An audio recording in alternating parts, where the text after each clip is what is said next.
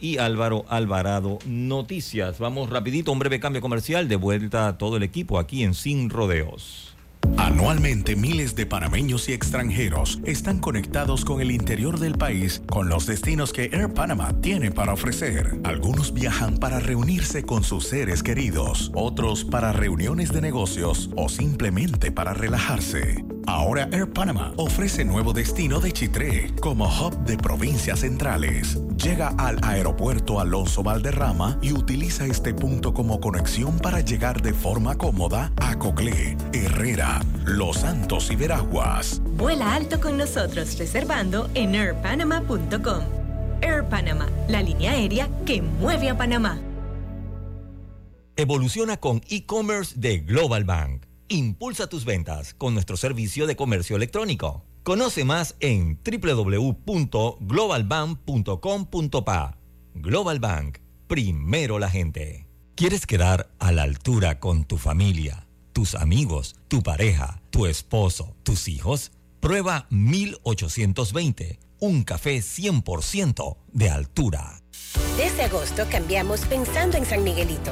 Sí, a partir de agosto, tu cuenta de aseo vendrá en la factura de la luz, lo que mejorará la efectividad de los pagos, renovando el servicio de aseo para tener un San Miguelito más limpio y ordenado para todos. Para consultas, llama a nuestra línea 800-0045 o por WhatsApp al 6255-1122. Revisalud, haciendo tu vida más fácil y más limpia. Más entretenimiento, más velocidad solo con Más Móvil. Contrata mil megas hoy. Visita nuestras tiendas o ingresa a másmóvilpanamá.com y conéctate en la red de fibra más grande de Panamá. Bueno, me voy a comer con una estrella. Mm. Espérate, ¿y tu esposa sabe? Claro, ella sabe que la estrella del sabor es American Star y por eso en la casa comemos delicioso. American Star, el tasajo, jamón, chorizos y embutidos más suaves, económicos y con el sabor que le gusta a todos. ¡Oh! ¿Me invitas a conocer esa estrella? Busca la estrella roja y azul American Star, la estrella de tu cocina. Nuestro planeta necesita acciones puntuales hoy más que nunca. Por eso, en Hutchinson Port trabajamos para reducir nuestras emisiones de gases de efecto invernadero por medio de la utilización de energías más limpias en nuestras operaciones. Mediante estas y otras iniciativas, en Hutchinson Ports protegemos el medio ambiente. Ya se observa con facilidad el avance constructivo de las estaciones de la línea 3 en Ciudad del Futuro, San Bernardino, Nuevo Arraiján, Vista Alegre, Cerro Silvestre, Nuevo Chorrillo, Burunga, Arraiján, Lomacobá y en Panamá Pacífico. Lo que uno sueña y se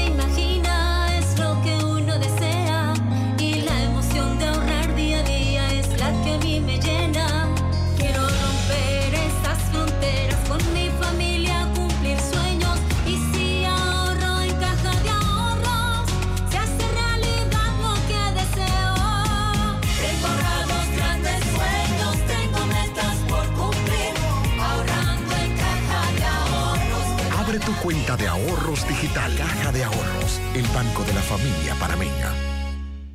La vida nos lleva a crecer. La familia se vuelve un familión. Las salidas se vuelven viajes a otra provincia. Y las entregas de tu emprendimiento se vuelven una empresa. Sea como sea que tu vida crezca, necesitas un auto de tu talla, como el Gilio Cabango, con espacio para siete pasajeros y mucha comodidad, donde quepan tus trips con lo top en tecnología y la seguridad que necesitas. Conduce el nuevo Gilio Cabango. Es momento de crecer, solo en Bahía Motors. La democracia la hacemos contigo. Inscríbete como miembro de mesa en tribunalcontigo.com o en cualquiera de las oficinas del Tribunal Electoral a nivel nacional y sé responsable de contar cada voto. Tribunal Electoral. La patria la hacemos contigo. Disfruta de tu tarjeta Mastercard Pago con los siguientes beneficios: sin anualidades, sin costo por usar en comercios o compras por Internet. Funciona en cualquier país del mundo y en cualquier ATM local o internacional. Saldos y consumos en tiempo real en nuestra aplicación. Solo tienes que seguir estos pasos. Descárgala en Play Store o Apple Store. Dentro de la aplicación busca activar nueva tarjeta y escanea el QR de la tarjeta. Verifica tu perfil usando tu documento de identidad vigente. Disfruta de tu tarjeta más cercana. Punto pago, señoras y señores. ¿Necesitas llegar de forma rápida y segura al interior? ¿Tienes viaje urgente a Coclé, Herrera, Los Santos o Veraguas? No te preocupes, con Air Panama todo es posible, porque en tan solo 30 minutos llegas a provincias centrales y al resto del país a través de nuestro hub de provincias centrales, Chitré. Llega de Panamá a Chitré en tan solo 30 minutos y conecta con tu destino final en menos de una hora, con horarios cómodos para ti. Vuela alto con nosotros reservando en airpanama.com. Air Panama, la línea aérea que mueve a Panamá. Contamos contigo para defender la voz de todos los panameños en la elección general de 2024, como don Rafa. Vea, yo fui el primerito en inscribirme como miembro de mesa en mi pueblo. Oh, ahora soy el responsable de contar cada voto de mi gente. Inscríbete tú también en tribunalcontigo.com o en cualquiera de nuestras oficinas en todo el país. Eso de ser productor y miembro de mesa je, es un compromiso berraco, ¿yo? Tribunal Electoral. La patria la hacemos contigo.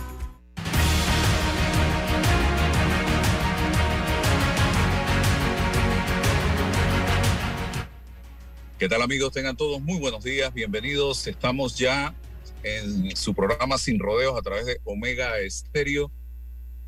Total cobertura nacional. Hoy es eh, martes 19 de septiembre, año 2023. Estoy con eh, Roberto Antonio Díaz en el tablero de controles y nos acompaña, como todos los martes, la licenciada Ana Matilde Gómez. Buenos días.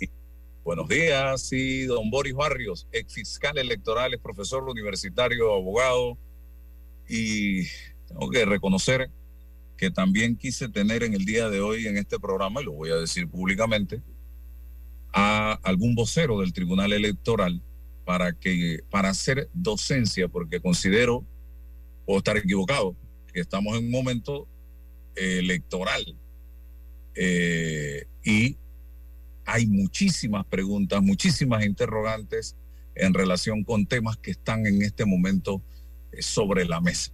Por lo tanto, los expertos que son ellos eh, debieran estar todos los días con una tropa de voceros en los distintos medios de comunicación social. Eh, ten, tenemos a don Boris también, así que vamos a comenzar inmediatamente conociendo su opinión de este tema que se está discutiendo en la Asamblea Nacional, un proyecto que fue presentado para una reforma puntual, dicen ellos, hmm. al código electoral. Yo esto, esto le tengo miedo, porque donde abres la caja, donde abres la puerta, donde abres las ventanas, se puede convertir en una exclusa y se pueden meter muchas otras cosas. Pero bueno, vamos al tema puntual de la reforma que tiene que ver con el AR eh, y qué es esto para que la gente lo entienda, porque son temas técnicos que mucha gente ni tiene idea de qué se trata. En primer lugar, muy buenos días Álvaro, Ana Matilde, el equipo técnico, un placer, un gusto estar con ustedes haciendo docencia y gracias por la invitación de antemano. R es residuo. R es residuo. Eso debemos tenerlo presente. Mira, eh, Álvaro, Ana Matilde, la, iniciativa legislativa que se ha planteado del 380, específicamente el 380, modificarlo para cambiar una oración que dice que los partidos políticos tendrán un candidato común para tener más de un candidato común y agregar un artículo 380A que implementa la interpretación y la aplicación de residuos. Entonces debemos explicar, eh, el modelo panameño eh, de votación por mandato constitucional es el de cociente, medio cociente y residuo. Son esos tres. Siempre he creído que cuando se planteó la figura del, eh, del residuo en el texto constitucional, nunca se consideró la figura del voto plancha y el voto plancha ha sido producto del el juegavivo político para sacarle provecho a una fórmula que en su momento no tenía esa intención. Entonces, cuando hablamos de eh, eh, el, mandato constitucional del, re, del el residuo, es el tercer eslabón de tres que conforma el modelo democrático electoral de votación en la República de Panamá. El cociente consiste en, usando números redondos para que sea más fácil, eh, se entiende que es la suma de todos los votos válidos, no contar votos nulos, eh, no contar votos rayados, votos válidos. Imaginemos, números redondos, 100 mil votos válidos en un circuito plurinominal. A eso se refiere la reforma. 100 mil. Son cinco candidatos a puestos de elección. Entonces, se hace la división 100 mil entre cinco, redondeando nos da 20 mil. Ese es, sería el cociente, es decir, que el que alcanza ese número de votos tiene derecho a la curul. No hubo, como sucedió en las elecciones pasadas, eh, quien alcanzara el cociente, entonces nos vamos al medio cociente. 20 mil eh, dividido entre 5 te da a ti el medio cociente. Entonces el que alcanzó ese medio cociente se le asigna una curul. Pero sucedió en las elecciones pasadas que muchos no alcanzaron ni siquiera el medio cociente. Entonces nos vamos a la tercera receta, el residuo. Ana Matilde quiere aclarar algo allí. Licencia, del doctor, sí, porque aunque usted es el experto, pero me parte en una confusión ahí. El medio cociente es dividido entre dos el cociente, no entre cinco. Exacto, la cantidad de votos se divide. Es correcto, así es. Medio 50 mil, 50 mil votos. Sin embargo, ahí hay un problema de interpretación y es precisamente este el debate que se da en, los, en, la, en las mesas de votación y es, si son cinco candidatos, que el medio cociente indicaría o indica que debe ser la mitad de 20 mil eh, eh, del contexto. Pero entonces, si nos vamos, si el cociente es de 100 mil y hablamos de medio cociente y nos vamos a 50 mil, todavía estamos en una, en, una, en una situación y en las mesas de votación ha sido este el dilema y el conflicto real al momento de hacer las asignaciones y por eso ha habido pleitos, impugnaciones y todo lo demás por el conteo. Vamos a hacer 50 mil partiendo de, de, esa, de esa figura. Entonces, quien llega a 50 mil se le asigna por, por medio cociente la curul. No se llegó, nos vamos entonces a la figura del residuo. Y es aquí donde se quiere hacer el cambio. ¿En qué consiste el cambio? Bueno, dice eh, expresamente eh, el artículo 380 que eh, los partidos políticos podrán hacer alianzas y postular un candidato común en los circuitos plurinominales. Y la reforma plantea postular más de un circuito común.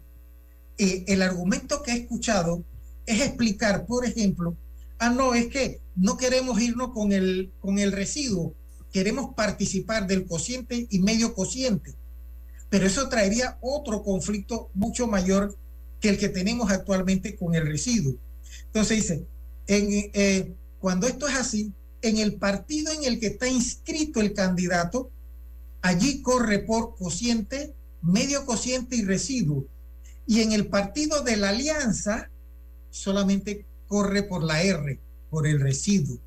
Y es esto lo que se quiere cambiar para los efectos que ya no sea un solo candidato común que vaya a pelear por el residuo por partido, porque un partido solamente puede tener un eh, eh, electo por residuo y si hay sobrante votos, entonces se va al otro partido para quien resulte más votado y se le asigna. Pero incluso allí estamos con otro problema que llega al momento del conteo y es la doble utilización de los votos para favorecer por la vía de residuos. Y ese es un conflicto y en, ese, en esa trama es que se plantea la reforma del artículo 380, mi estimado Álvaro y eh, Ana Matilde.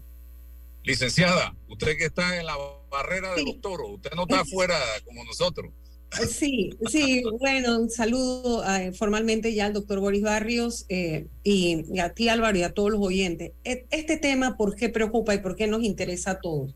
Nos interesa a todos porque esta es la forma en que se escoge la representación. Todavía Panamá tenemos democracia representativa, aunque muy débil, muy deficiente.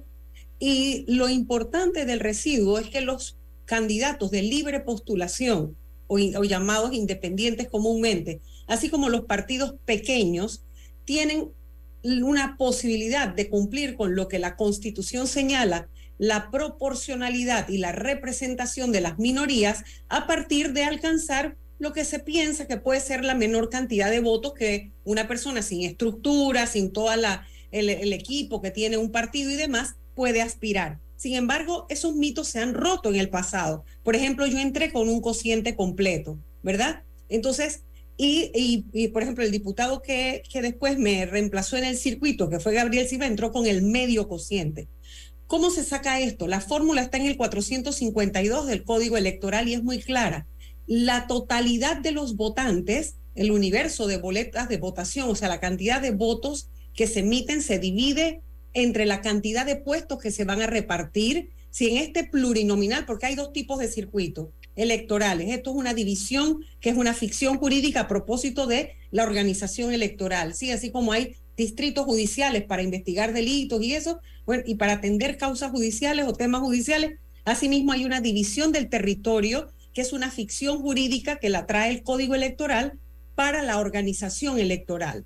Entonces, los circuitos, que es a través de los cuales se escogen diputados, que es una forma de representación política, los diputados tienen dos tipos de circuito. El circuito uninominal, es decir, aquellas circunscripciones de territorio donde solo se escoge un diputado, y circunscripciones electorales donde puede haber dos, tres, cuatro, cinco, hasta siete, porque hay circunscripciones que tienen hasta siete diputados. Por ejemplo, San Miguelito, ¿verdad? Porque es un, no solo la densidad de población, cuando uno dice densidad, la cantidad de personas que allí viven, sino el territorio. Bien.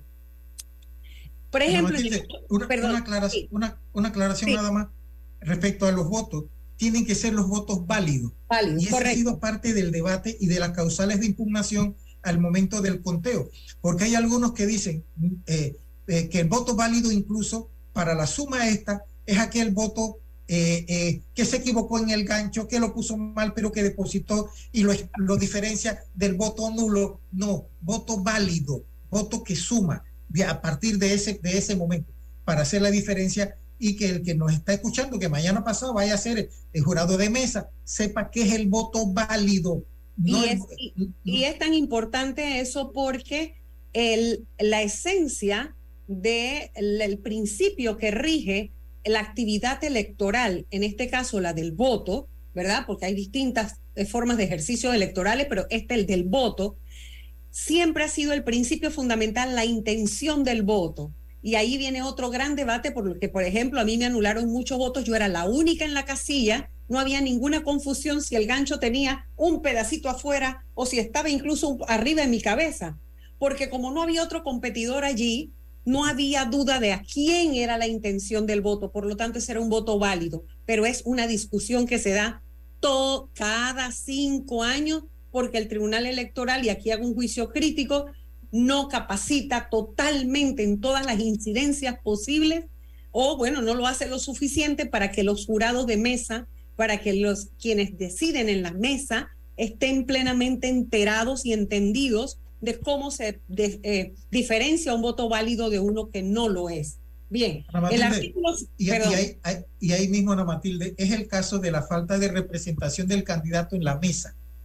Perdió, porque Sí. no tiene quien, le, quien le, le defienda el voto en la mesa.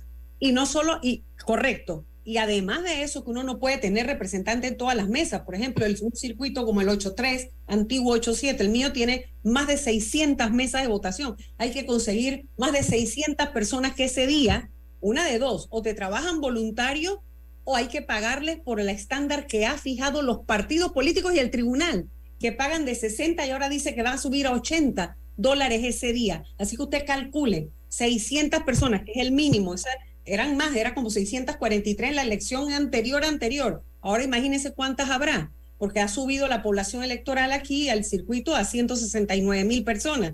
Entonces, todo eso implica recursos. Por lo general, un candidato independiente o de libre postulación no puede tener un representante en cada mesa. Pero el otro elemento, si lo logras tener, que esté lo suficientemente capacitado para que sepa impugnar cuando te invalidan un voto. Porque las impugnaciones tienen causales. Tú tienes que poder sustentarlo. Y, y, esto me hace recordar, nunca voy a olvidar esta anécdota, cuando yo, mis hijos se capacitaron tan bien para apoyarme en la primera elección que el nuncio apostólico me llamó y me dijo, estoy viendo lo que jamás pensé iba a ver, aquí está su hijo en la SAI, en una mesa defendiendo un voto de cambio democrático. Le dije, bueno, sí, yo lo eduqué para que fuera correcto, espero que no se pase. Entonces, porque definitivamente, pero es porque está, porque de eso se trata el, el torneo electoral. Entonces, el Tribunal Electoral no nos capacita un grupito y después uno tiene que capacitar a sus propios representantes. Así que mire el trabajo que tiene un candidato de libre postulación. Bueno, formador de formadores. Formador de formadores. Artículo 452 del Código Electoral, en el numeral 1, dice que a partir de los votos válidos, ¿verdad? Depositados, o sea, los emitidos, a eso, obviamente, entre la cantidad de curules que hay que repartir, eso te va a dar el cociente y luego te habla que de ese cociente que dijimos en el ejemplo que ponía Boris, era de 20 mil, la mitad de eso es el medio cociente. Luego todo lo que quede debajo de eso es el recibo. ¿Cuál es la preocupación de la modificación que plantea hoy Ricardo Torres y que no puede ser una, una pretensión aislada de Ricardo Torres, que él vio la luz y es el único que ha visto que hay un problema ahí? No, eso no funciona así. En el PRD no funcionan las cosas así ni en el PRD ni en ningún partido, Álvaro, cuando están en la eso, eso es definitivo. Aquí hay algo más. ¿Qué dice el artículo 380 del Código Electoral hoy? Dice que en los circuitos plurinominales, coma, porque además quiero dejar otra aclaración, en los plurinominales, los de libre postulación, nosotros no podemos ser postulados por los partidos ni las alianzas sin renunciar a nuestra propia aspiración, o sea, nuestra, nuestro esfuerzo de haber buscado la firma. Esa exclusión está en un boletín del Tribunal Electoral, en un decreto, y el artículo 128 lo dice muy clarito, excluyendo los plurinominales. Los únicos circuitos en los que pueden ser postulados comúnmente, incluso los, los candidatos de libre postulación, es en los uninominales, o sea, donde nada más se escoge un diputado. Por ejemplo, allá empecé, ¿verdad? Porque todo el mundo se sabe Chitré. en Chitré eh, un diputado. Bueno. Luego, eh, lo que dice el artículo, plurinominales, y mira lo que dice renglón seguido, dos o más partidos podrán postular hasta un candidato común a diputado.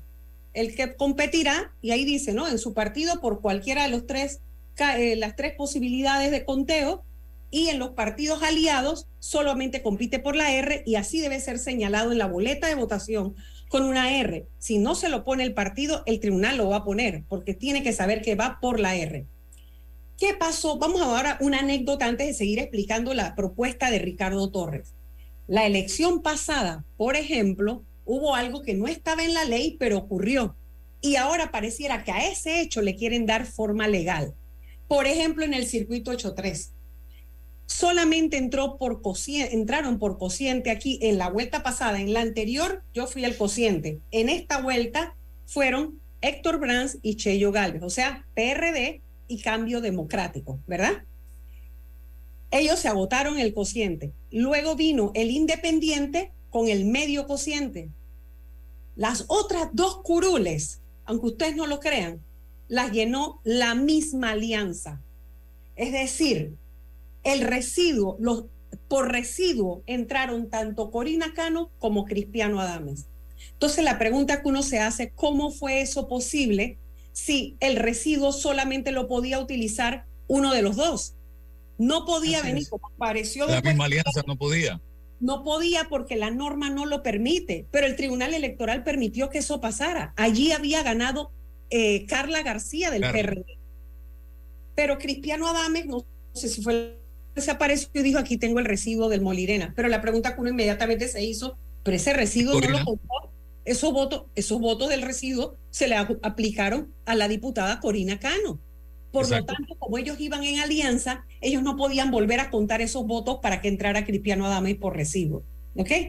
Entonces, ¿qué plantea la reforma ahora? La reforma, que aquí lo tengo, con dos articulitos que parece, esas reformas son las más peligrosas. Cuando viene dizque inocentemente, no es un chorizo de 20 artículos, no, no, son dos nada más, pero presten atención a la redacción. Dice, en los circuitos plurinominales, coma, así mismo empieza el 380, que aquí cómo va a quedar, dice, en do, yo les leí en antes, lo que sigue después de la coma en el código actual es dos o más partidos podrán postular hasta un candidato común a diputado. Acá dice, en los plurinominales, coma, escuchen esto que voy a decir, que enseguida ustedes, yo estoy seguro, van a entender para quién es.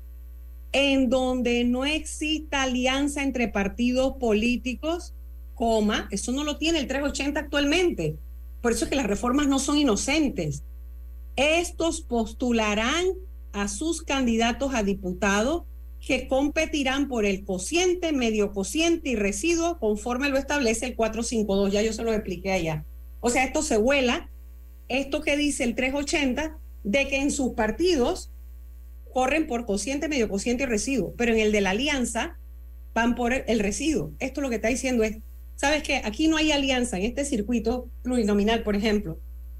No hay alianza entre el PRD y Cambio Democrático, pero yo puedo agarrar diputados de Cambio Democrático y los puedo postular. Eso es lo que te está diciendo la norma. Ana Matilde, Ajá. allí es correcto.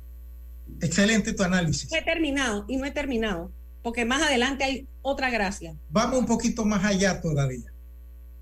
Las alianzas, establece el código electoral, pueden ser nacionales o locales, pero dentro de la autorización de la estructura de partido. La reforma se vuela la estructura de partido y ya no pone como condición, ah, es que para hacer una alianza local, la estructura del partido tiene que aprobarla. Ahora la excusa sería simplemente negociar directamente eh, entre partidos para los efectos de aparecer en más de una papeleta para los efectos de la votación. Y eso, creo que eso es lo que se busca para evitar todo el conflicto que ahora implica, Álvaro, hacer todas estas alianzas, que la lo- los partidos en su estructura, porque con la ley va a significar que si yo estoy en un, en un eh, circuito plurinominal, puedo negociar directamente para aparecer en otra papeleta y con esto nos volamos en efecto, como dice Ana Matilde, la cerca para los efectos de que yo lo hago mutuo propio está abriendo, o la relación. exactamente, está abriendo una posibilidad en aquellos circuitos donde, o sea, aquellas posibilidades donde no hay alianzas. No ha habido Así alianzas. Yo te voy a escoger o tú vas a venir donde mí, yo te voy a postular. Así es. Pero no hay entonces- alianza formal, entonces hacemos alianza materiales directo, eh, porque la ley me lo permite y yo paso por encima de la estructura de partido.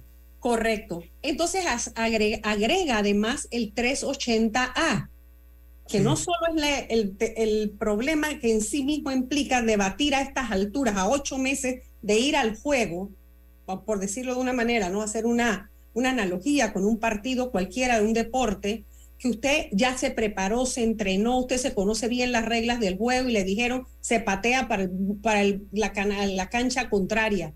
Y usted de repente a ocho meses le dice, no, pero tú puedes patear de espalda y para la cancha de allá, pero si metiste el gol de espalda, entonces ese gol se vale.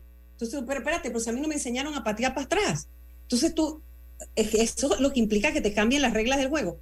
Él agrega un artículo 380A y dice, en los circuitos plurinominales, los partidos políticos aliados solo, te meten el solo como dije, porque si ellos están resguardando, porque entonces se, vuelven leguleyeros, ¿no? Entonces, solo, entonces tú quedas y dices, ah, mira, pero es que lo están restringiendo. Ay, sí, por favor, pero sigue leyendo. Solo podrán postular hasta dos. ¿Para qué meten ese solo si ya se están volando el 380 con eso? El 380 actual dice uno y aquí están metiendo dos. Es Hasta dos candidatos comunes. ¿Y eso qué significa? Exactamente lo que pasó aquí en el Lo que pasó con Corina y que dos partidos en alianza, el partido lo- grande se llevó los lo- residuos.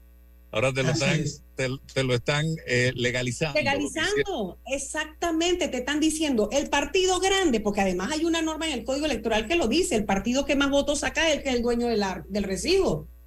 Así, Así que es. el partido grande se está llevando los dos residuos. Eso le limita las posibilidades a cualquier candidato de libre postulación que ha hecho el esfuerzo de ir, por ejemplo, en una, en, en una lista. Ahora mismo, el partido en el que está inscrito el candidato se lleva, participa del cociente medio, cociente y residuo. Eh, y no puede repetir el residuo. Por eso la interpretación que se le aplicó en el, en el caso que, se- que mencionamos es entonces que se le dio al otro de la alianza. Pero entonces en, en eso, ahora lo que se quiere es legitimar la decisión que se tomó en aquel entonces para justificarlo. ¿Y, ¿Y por qué esto es importante? Porque precisamente la norma buscaba proteger la proporcionalidad y la, el- la es. representación de las minorías, en el sentido que, bueno, cuando tú logras un cociente, tú no puedes ir por el medio cociente. O sea, el partido que ya sacó una curul por cociente no aplica, no, no está ahí para tratar de entrar a un cociente, a un medio cociente. Así que él va por el residuo, pero si encima le estás diciendo que le vas a prácticamente con esta norma, le dice que los residuos son garantizados para los partidos grandes y sus alianzas. Le estás coartando toda la posibilidad a los partidos chiquitos. Por eso yo quería saber qué ha dicho Moca, qué ha dicho País, qué dicen de esto, esa reforma y de libre este, este análisis no, este análisis no se había hecho con, la, con, con, con el contenido que lo estamos haciendo en estos momentos, no le he escuchado a nadie hacerlo. Por eso, cuando Álvaro me dijo eh, que veníamos a tratar el tema, digo con mucho gusto porque esto no se ha debatido, esto no se ha analizado y estoy casi seguro que lo- los encargados en materia electoral de los partidos no han hecho el análisis, no han entendido lo que está pasando, ni siquiera han entendido cuál era la cuál es la O sea, propuesta real. Pero si son de los partidos Este es un grandes, gol de media cancha. Pero es que además si son, si son los partidos grandes deben estar muertos de la risa y felices. Porque entre menos es. entendamos y le metamos cabeza a estudiar esto, ellos van a estar felices porque ellos van ya legalmente a pelear por los residuos prácticamente sin ningún, sin nadie que le contienda. Porque los votos ya no importa si son muchos o menos. Bueno, como dijo el otro, que yo jamás pensé en mi vida que lo iba a tener que citar. Es que no lo voy a citar porque ni lo voy a mencionar. Pero el fin de semana escuchamos uno que dijo, bueno, llenemos, vamos a llenar la asamblea de residuos. Bueno, esta norma del PR, esta norma de Ricardo Torres hace eso, porque permite más gente entrando por residuos. Entonces usted queda Ajá. debatiendo en una asamblea, como me pasó a mí, que con una representación de más de 22 mil votos, ¿verdad? Tú es que quedas peleando una ley con una persona que entró con 3.500 votos. O sea, Asamblea residual de diputados. sí, pues, ¿qué te Es que, parece? le- es que el, el discurso que se quiso dar era para cambiar este criterio que estamos analizando de eh, los diputados de- residuales. Y lo que se quiso plantear era que no, que no era así y que no se quiere plantear una asamblea de, de residuos. Pero es que incluso ahora mismo eh, el- ese partido mayoritario es el que tiene más diputados por residuos en la asamblea. Es precisamente ese el fenómeno. Entonces, ahora quieren legalizar la situación que se dio por simple interpretación. Tengo, tengo que hacer un par de preguntitas eh, de temas que han surgido, porque tengo otra entrevista también eh, de temas que han surgido y la gente se hace la- estas mismas interrogantes. Una, por ejemplo, eh, el 30 de septiembre es la fecha tope para oficializar las alianzas políticas. Después del 30 de septiembre no se puede aliar oficialmente ningún partido con otro. ¿Es cierto? Es correcto. Debe anunciarlo al 30 de este mes al Tribunal Electoral. Tiene hasta esa fecha. Lo que no significa, Álvaro, que las alianzas que están en estos momentos no puedan cambiar. Y eso es algo que ya que se me preguntó porque eh, se- alguien entendió que fijada la, la- la alianza ya queda infirme, ¿no? Eh, hasta el 30 se puede romper cualquier alianza que se haya hecho y reconformar alianza. Esa es la apertura que da el término de los hasta el 30 de este Y, octubre- y hasta octubre se tiene para que esas alianzas puedan en aquellos circuitos uninominales donde pueden postular independientes con la, con la aceptación de ese candidato, poder ser postulado por esas alianzas. Y además de eso, es eh, el mes para que, por ejemplo, en el caso de los que hicieron reservas de curul, eh, en la estructura interna del partido, hay la norma del Código Electoral que faculta entonces a la autoridad del partido para que llene los espacios que no fueron llenados en primaria y que fueron reservados. Y que en, en uno de los partidos grandes se autorizó a una persona que hiciera el llene de esos espacios que se dejaron de reserva. Ese es el mes de octubre. Ok, otra pregunta. Si el, eh, se, ¿Cuándo se pueden bajar, hasta cuándo tienen los candidatos a la presidencia que ya son oficiales bajarse para apoyar a otro candidato y aparecer en la papeleta? Eso. Si es por alianza formal, hasta este mes. Hasta el, ok. Si Pero es, si es por un desistimiento, puede ser en cualquier momento, puede ser día antes de las elecciones. Así es. Ese es otro escenario. Ajá, bajarse, sería, no, sería una alianza, ajá, no sería una alianza formal, pero declina y manda su respaldo, le tira su línea a sus copartidarios o lo que sea, o decide lo que quiera, me explico. Pero ¿Y qué pasa con, y qué pasa con los votos de ese, de ese partido? Por ejemplo, pongamos un caso. Eh, Ricardo votos? Lombana mañana decide, eh, después del 30, decide apoyar, bajarse para apoyar a un candidato. ¿Qué pasa allí? Pero con los votos nada, el problema es la papeleta, es lo que yo la creo. Papeleta. que no aparece entonces. Los, es que no sé, eso sí habría que preguntárselo y por eso me parecía correcto lo que tú querías hacer, traer aquí a alguien del Tribunal Electoral porque él es el operador de la norma y por mandato constitucional es, la, es el único que puede interpretar la norma electoral. Entonces es importante en todos los programas que se hace docencia tener a alguien de organización electoral.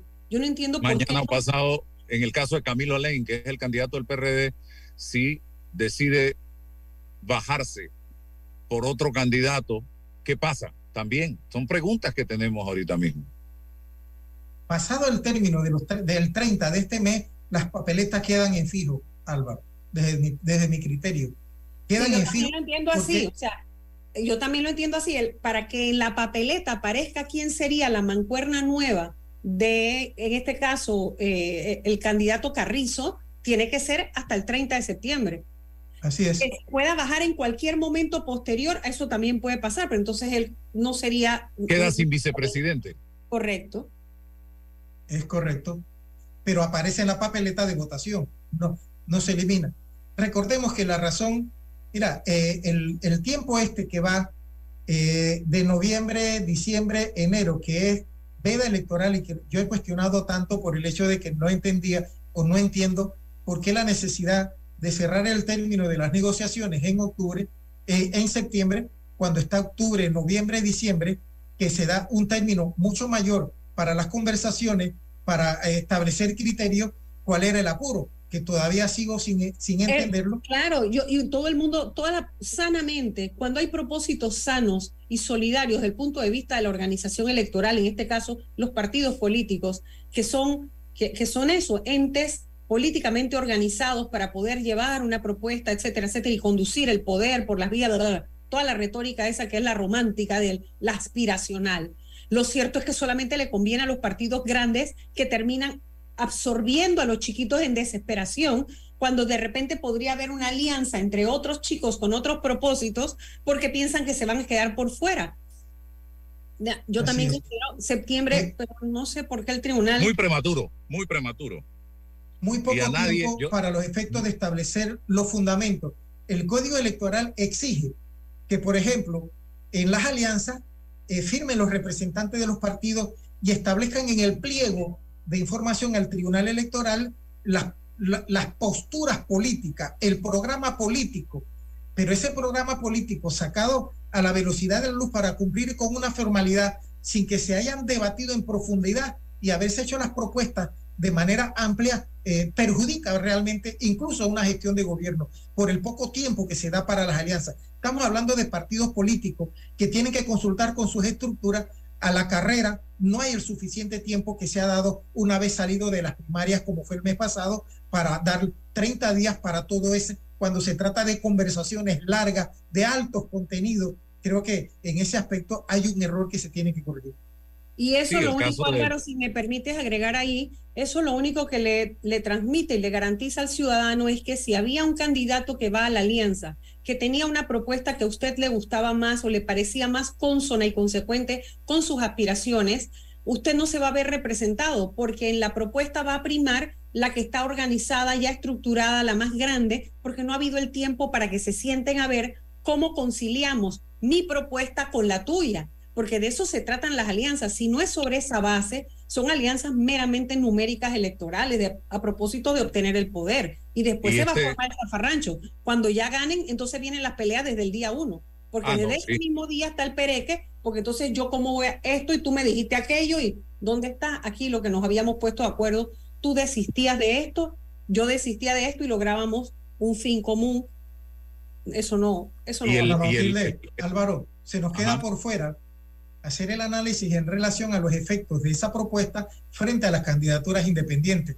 No, no, no lo hemos hecho a la integridad. Si beneficia y en cuánto beneficia a las candidaturas independientes o les afecta, que desde mi punto de vista lo- lo- los trunca en cuanto a sus aspiraciones porque beneficia totalmente a los partidos a políticos. los partidos políticos, como de costumbre. Efectivamente. Y, y este escenario político que estamos viviendo con tanta, eh, con tan, con el tiempo tan adelantado para las cosas, con las cosas tan prematuras, eh, nos ponen a- en, en una situación bien complicada. Por ejemplo, el escenario Martinelli, que no se descarta la posibilidad de que sea inhabilitado. ¿Qué pasa eh, si Martinelli es inhabilitado? Entonces correría, aparecería en la papeleta el vicepresidente de Martinelli, si es inhabilitado después del 30 de octubre. Ahí hay un son problema, Álvaro. En la práctica sí. En la práctica subiría el vicepresidente eh, eh, a encabezar la nómina. Quedaría sin vicepresidente porque los términos no darían para que la estructura partidaria tome las decisiones, le informe al Tribunal Electoral para que confeccione nuevas papeletas. Pero el problema estaría precisamente en la confección de las nuevas papeletas porque no va a haber el tiempo suficiente para corregirla. El Tribunal Electoral, y era una de las cosas que quería decir hace un momento, eh, necesita tiempo para confeccionar las papeletas, para imprimirlas y para distribuir toda esa logística a nivel nacional que no es fácil para los efectos de que llegue a los lugares apartados donde hay centros de votación. Entonces, todo eso requiere un tiempo de logística que hay que, para eso se han estructurado los tiempos, que sin embargo cuestiono el hecho del tiempo que se ha dado para la eh, alianza, porque resulta muy poco y se pudo haber extendido aún más. Muy bien. Gracias, don Boris. Como de costumbre, eh, esto va a quedar grabado para que, estoy seguro, todos los partidos políticos, los miembros de organizaciones y los independientes tengan la oportunidad y el pueblo en general de entender un poco de qué se trata esta reforma que se está planteando por parte del Partido Revolucionario Democrático en este momento. Vamos a conversar con eh, don Orlando Quintero, el doctor Orlando Quintero, eh, que nos viene a hablar un poco, de, creo que es un- no es muy buena la noticia de Provicida en Colón. Don Orlando. Así mismo es, sí, definitivamente tenemos que, que cerrar las operaciones en, en, en Colón. Y bueno, hablando de, de política, la verdad que nos han manejado mucho allá en Colón. Tenemos 16 años de estar en, la provincia de Colón haciendo un trabajo, la verdad, tremendo, un personal eh, muy calificado. Son miles de pruebas que hemos realizado, diagnósticos, cientos, varios diagnósticos de, de VIH, haciendo un papel tremendo en la prevención con los jóvenes, con este tema, ¿no? Que en todo, la, en todo a nosotros nos toca ahora, ah, con, cuando ya esté establecida la, bueno, ya están establecidas algunas, ya este, la, la, las nóminas, empezar a conversar con ellos porque sí nos interesa muchísimo saber cuál va a ser su manejo. Este es un manejo que no es a nivel de Panamá, este es un manejo del, tema de la pandemia que es a nivel de a nivel mundial. Y es frustrante, la verdad que es frustrante, ya llevo 26 años en esta lucha.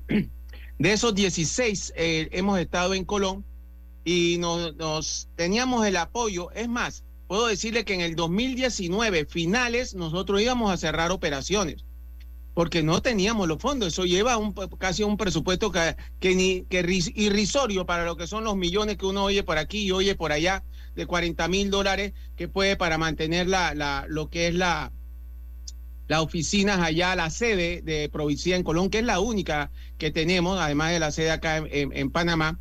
Y eh, ciertamente eh, conseguir los fondos durante cuánto llevo 16 años en Colón, estamos hablando de casi cuatro gobiernos que hemos estado y el apoyo no ha sido efectivo por ninguna de las autoridades. Aquí lo tengo que mencionar porque hemos ido al, al Consejo Municipal, a hablar con la alcaldía, se ha hablado con diputados y ni un solo real, ni un solo real ha salido de la provincia de Colón.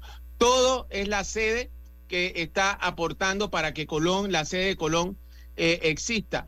Pensábamos al inicio, bueno, después viene ya buscar fondos a la empresa privada, el, gobierno, que este, pueda este, apoyar a lograr mantener las operaciones en Colón.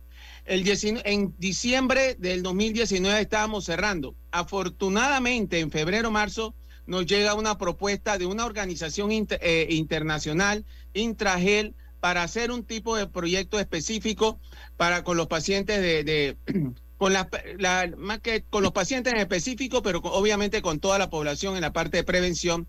Y la y afortunadamente eh, nos pusieron dentro del proyecto que se llama Cuidado y Tratamiento. Desde el 19 empezamos en el 20, 21, 22, pero ya el proyecto ya no continúa. Obviamente ya no- nosotros no podemos mantener esta, eh, eh, lo que es el, el capítulo de, de- de Colón. Y bueno, ya sí tomamos la decisión, trabajamos hasta el 30 de septiembre, ya se le notificó a los, a- al personal, ¿no? Una, una, una noticia no muy grata para, para, para ellos y para nosotros frustrante, ¿no? Y triste también y enervante, tengo que decirlo también, porque es ofuscante que tanta, tanto tiempo de, de- de lucha y de veras no ha habido, hasta nos jugaron la, como se dice, nos tomaron de tonto, como de una demagogia, de sí, vamos a ver, vamos a ver, y así pasaba el tiempo y pasó todo un gobierno, este, y, y el alcalde que ya se me olvida yo la gente que no, no deseo este, eh, tener en la mente, se me, se me, me los, se me van. Así que, pero fue nefasto eh, todo lo que, la, la parte del el engaño, por decir así, de que iban a apoyar, iba a apoyar, y ahí no, y no, y no se ha dado ningún tipo de apoyo.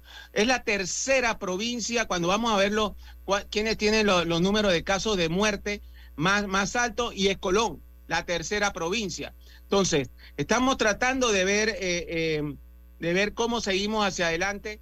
Ahora mismo, si me, como se lo tuve que decir al, al- al- al director de, de allá de Colón, lamentablemente la vez pasada nos vinieron a los tres meses Intragel, que es fondos de PEPFAR, ¿no?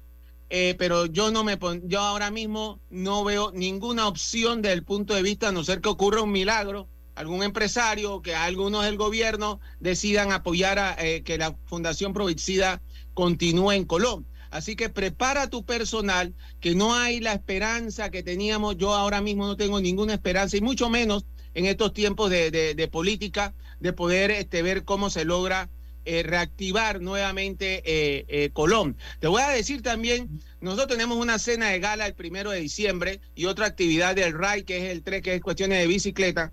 Natalie está en esto. Y estamos tratando, y ¿cuál es la razón de esto? Buscar fondos, ¿no? Buscar fondos para poder desarrollar nuestros proyectos sociales, Colón, todas estas cosas. Oye, y yo tengo que eh, ninguneando o mendigando, no ninguneando, mendigando para ver cómo nos apoyan en esta actividad. 5 mil, 10 mil dólares que de, un ministerio. Algunos no lo han dado, pero el 60, 70% no ha dado ni un solo real, ¿no? O sea, no hay una claridad de, de- la parte de lo que implica, porque siempre lo he dicho, el VIH no tiene rostro, ¿no? Todo, esto es una infección de transmisión sexual. Todos somos entes sexuales y en cada relación sexual que tengamos está la posibilidad de quedar infectado. O sea, todos estamos expuestos. Toda persona que es sexualmente activa está expuesta y el llamado es, ¿sabes qué? A tomar conciencia, pero ¿cómo logramos tomar que la gente tome conciencia? Es un bombardeo que hay que hacer a través de los medios de comunicación, no los carnavales o el primero de diciembre, que todo está la- el tema, como se dice, eh, eh, en vapor. Eh, Son los 365 días del, de- del año porque el virus no está ahí que descansando, nada más va, va para los carnavales y para, y para el primero de diciembre. Todo el mundo está teniendo relaciones sexuales. Y, y como lo dije, en cada relación sexual estás expuesto. El virus no tiene rostro, o sea que la persona que tienes enfrente puede estar infectada con VIH y desconocerlo. Siempre lo digo, yo tengo 68 años de, de, de vida, 36 de vivir con VIH, 29 está recibiendo tratamiento antirretroviral. Si yo no digo mi condición de VIH, nadie lo sabe. Nadie se va a enterar. Entonces, esa es la, frustración que tenemos ¿no? De un trabajo arduo de 16 años y de los cuales 7 es con una sede, porque también hicimos un esfuerzo tener una sede, de arreglarla bonita, adecuarla, todas las cuestiones, ambientarla para la gente, y ahí tenemos que dejar todo, ¿no? Todo un esfuerzo y, y cuando es así, eh, es la verdad, la verdad, frustrante. Y como dije, también enervante. Sí, eh, buenos días, doctor Quintero, ¿cómo está? Hola, ¿qué tal? Saludarlo. Oiga, a mí lo que me preocupa es que todo lo que yo le estoy escuchando a usted es como si el SIDA y su combate, su prevención, su atención, su, su, su, tratamiento no fuera parte de una política pública de salud. O sea, esto, ¿por qué usted tiene? A ver, hay programas oficiales. Sí, sí, definitivamente hay que hay programas. Lo que pasa no. es, es que una sola vamos a poner, va, vaya a un, un, hospital o a un centro de salud. Una persona tiene que atender dengue, en otro tiempo era COVID, tiene, eh, no, no, no puede con toda la, la no puede como seguir hacer un trabajo efectivo. No hay, hacia allá iba, o sea, es, ¿hay un programa oficial? Sí lo hay.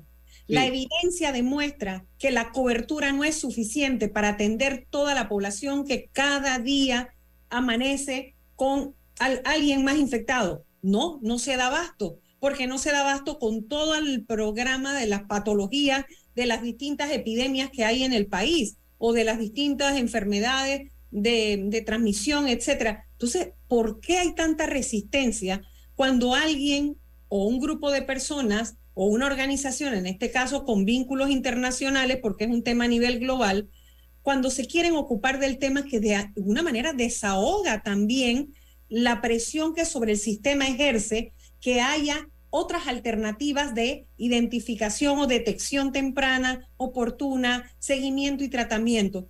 ¿Por qué tiene que haber resistencia si no son antagónicos? Esto siempre me ha llamado a mí la atención. ¿Por qué los gobiernos sienten que cuando hayan un grupo que está tratando algo que lo trata la salud pública o que hay programas oficiales, no lo ven como complementario? Si ahí está la evidencia de que da resultados. No, y, puedo darle cifras exactas y yo siempre abordo esto por, porque a veces, ah, bueno, desde el punto de vista social o cuestión no, no me importa o me, o me importa muy poco. Sin embargo, yo tengo, vamos a poner cifras. Nosotros desde que empezamos en el 2004 a hacer exámenes de VIH, hemos realizado 150 mil pruebas de VIH y diagnosticado casi 3.800 personas. Ya cuidado, es más.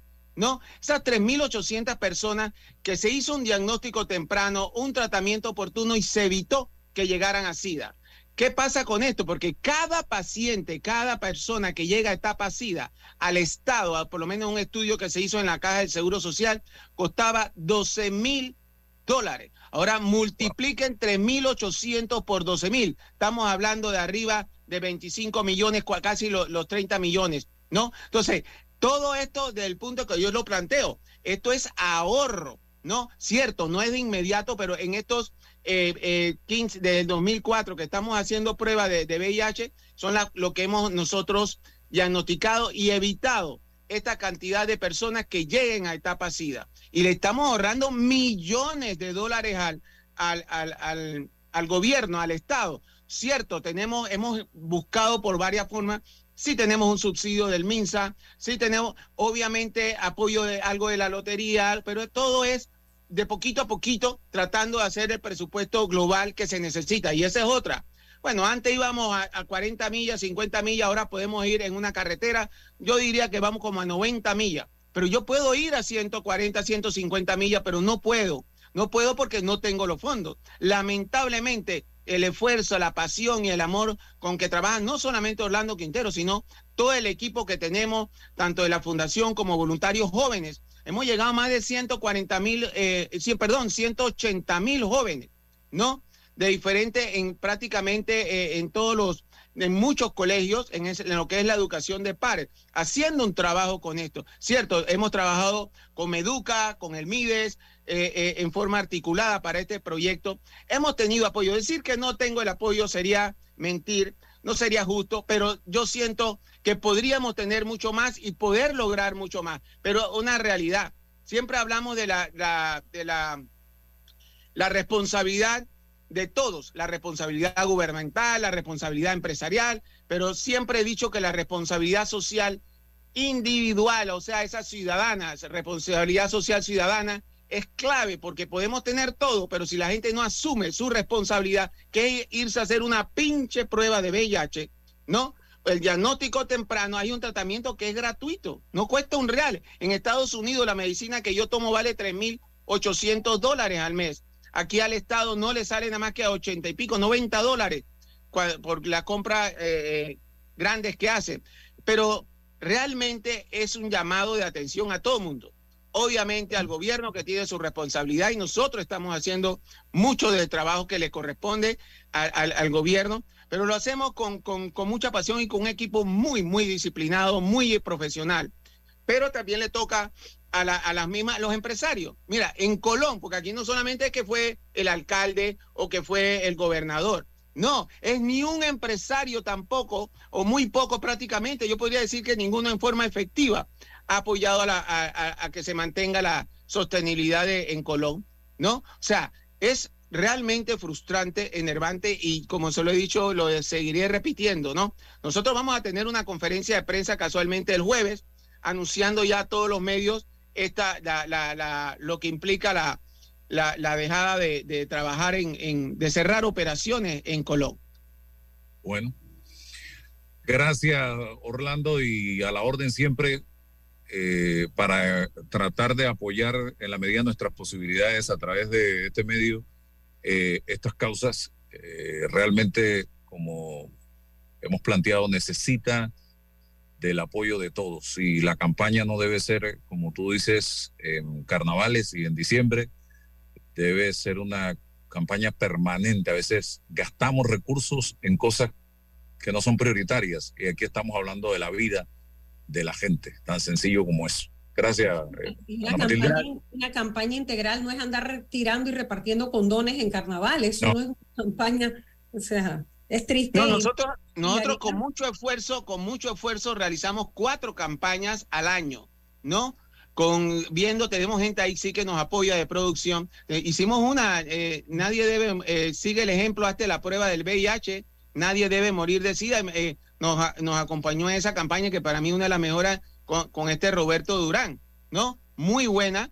Y tuvimos, acabamos de sacar hace 13, 4 semanas la campaña de Tu Mejor Prueba de Amor, que va dirigida a las mujeres embarazadas para que se hagan la prueba de VIH y sífilis, porque esa es otra que está volando eh, en lo que son la- las estadísticas. O sea, Lo cual todo nos lleva, doctor, todo nos lleva a lo mismo, educación sexual y reproductiva para el manejo del cuerpo humano tan básico y no entiendo por qué siguen empantanados como país en que si el tema es religioso o si el tema es moral. Es un tema básico de supervivencia. Conocer cómo funciona el cuerpo para poder administrarlo adecuadamente. No, y que se de- asuma una conciencia de riesgo. Ese es el llamado que nosotros hacemos. Las personas, los muchachos tienen que asumir y los adultos también esta conciencia de riesgo. Mira, antes cuando me entrevistaban yo decía cuál es el grupo más afectado de 30 a 39 años. Hace cuatro años ya no es 30 a 39, es 20 a 29 años. O sea, es población joven. Hay muchachos de 17 años muriendo de SIDA. Hoy se están infectando cinco y hoy están muriendo una o dos personas de SIDA. Eso es un absurdo en esta época, por no decir una estupidez, morir de SIDA en estos días. Pero así está ocurriendo. Nos falta mucho más educación, más eh, lograr con esto la conciencia de riesgo, los medios de comunicación que logremos estar bombardeando por los 365 días del año. Esto en Estados Unidos tú llegas, prendes el televisor y no ha pasado una hora cuando tú tienes una, una, una, una cuña, algo así, que revelando una noticia o algo de, de, de- con respecto al VIH, con el tratamiento o educación. Entonces, eso es lo que, la- cuando no hay esa conciencia de riesgo a todo nivel, si no hay conciencia de riesgo en los tomadores de decisiones, no hay conciencia de riesgo en los em- empresarios, eh, en la parte empresarial. Entonces, y obviamente no hay conciencia de riesgo en la, en, la, en la parte de la población y sobre todo la sexualmente activa, estamos en problemas. Y Panamá en el 2022 fue el primer país, ocupó el primer, el, el- el número uno en el número de nuevos casos en toda Centroamérica. Estamos entre los seis países más afectados de, de toda América. Estos son los absurdos y no, en otro tema podemos hablar de los de quiénes son los más afectados, la comarca Nube Buglé, yo llamaría a todos los caciques, ¿sabe qué? Vamos a ver cómo se hace, y a toda la, la todos los sectores, a ver cómo se logra, pues son, el- son los número uno en caso de muerte, eh, los números dos en caso de, de SIDA solo, y si sumamos VIH y SIDA, también son el número dos. Entonces, hay un problema muy serio, pero no sé, no, no, no, no lo afrontamos con, con la voluntad que tenemos que tener, tanto del punto de vista personal como una voluntad política. Gracias, Orlando. Eh, licenciada. Ana Matilde, gracias. Y a todos los. Lo que uno sueña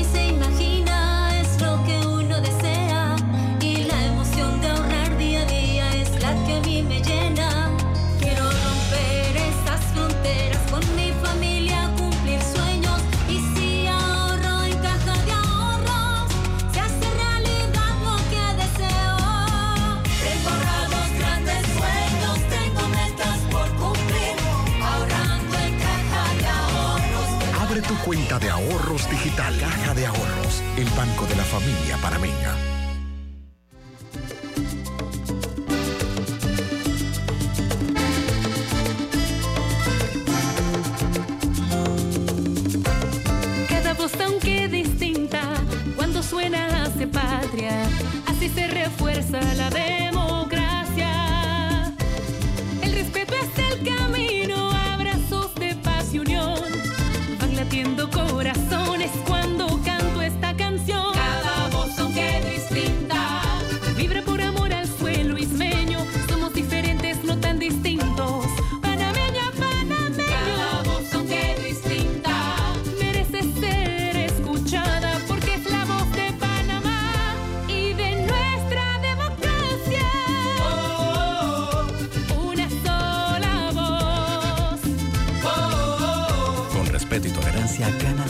Democracia y gana la paz. Tribunal Electoral. La patria la hacemos contigo. ¡Agáchate! ¡Agáchate! Oye, bájale al PlayStation, que no me dejes escuchar la película. La velocidad que necesitan todas las personalidades de tu hogar. Solo en Más Móvil. Contrata mil megas con 25% de descuento todo el 2023 por 37.50 mensuales en másmóvilpanamá.com. Déjate llevar por la frescura como tú. Déjate llevar por la frescura del pollo melo. Variedad y calidad. Melo. Frescura de altos estándares. la calidad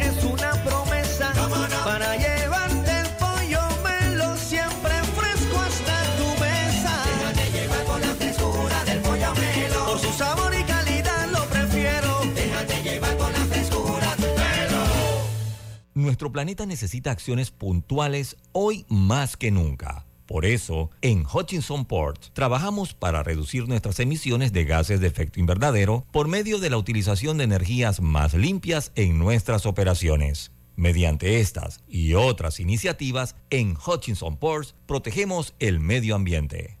La respuesta a tus necesidades la encuentras en la feria Caja de Soluciones de Caja de Ahorros del 1 de septiembre al 14 de octubre. Aprovecha las tasas especiales que tenemos para ti. Te esperamos en nuestras sucursales a nivel nacional. Para más información, visita www.cajadeahorros.com.pa. Caja de Ahorros, el banco de la familia parameña. Está escuchando El Temple de una voz que habla sin rodeos con Álvaro Alvarado. La información de un hecho se confirma con fuentes confiables y se contrasta con opiniones expertas. Investigar la verdad objetiva de un hecho necesita credibilidad y total libertad. Con entrevistas que impacten, un análisis que profundice y en medio de noticias, rumores y glosas, encontraremos la verdad.